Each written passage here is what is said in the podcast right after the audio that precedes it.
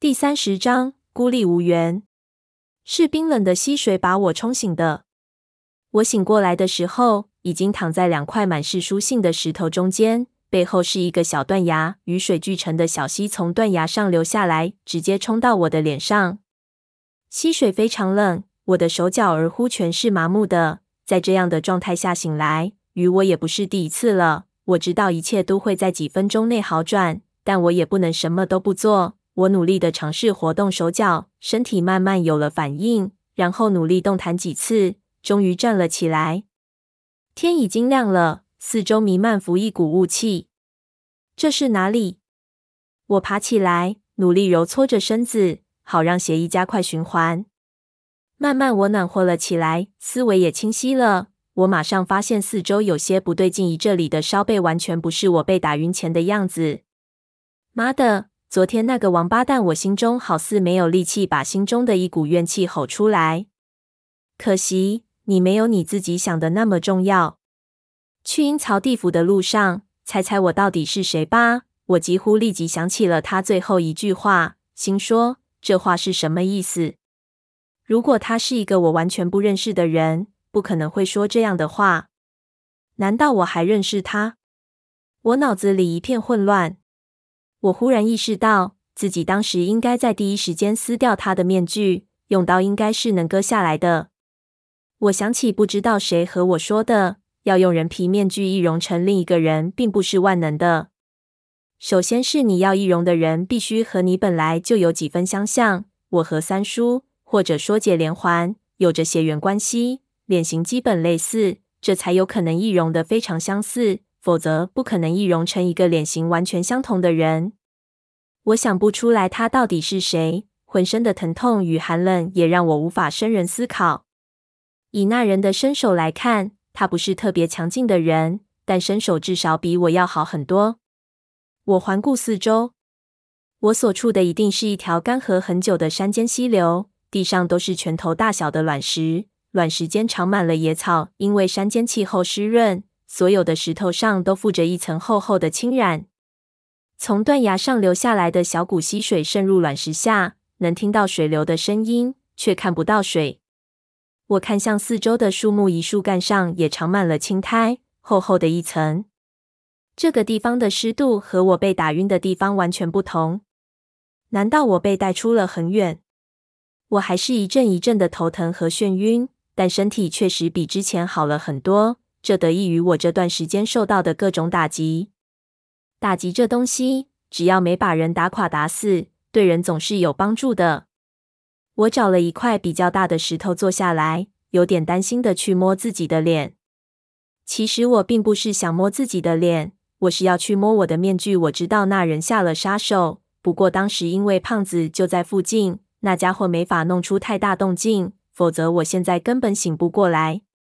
但即使我没死，我脸上的那些伤也一定是我没法处理的。我心中的情绪很奇怪，我不知道自己是希望这张面具破掉，还是相反。总之，两种想法都有。这张面具唯一的好处是让我带着很多人来到了这里，但之后它给我带来的似乎全是麻烦。等我的手摸了上去，我才知道厉害。一当我摸着我被击打的部位，才感觉到万分的疼痛。我里面的脸肯定已经完全淤青了，但面具的表层却丝毫没有破损。看来想要逃脱这样的生活也并不那么容易。这面具应该充分考虑到了任何可能的因素。面具覆盖在脸上，我没法处理伤口，但摸上去似乎也不算太严重。没有吸水，也无法照镜子，我只好作罢，先琢磨这到底是什么地方吧。我顺着悬崖一路往前，慢慢的悬崖矮了下来。我找了一个可以借力的地方爬了上去，就发现上面是一个很陡很陡的坡。奇怪的是，坡上几乎没有什么树木，只有一些小灌木。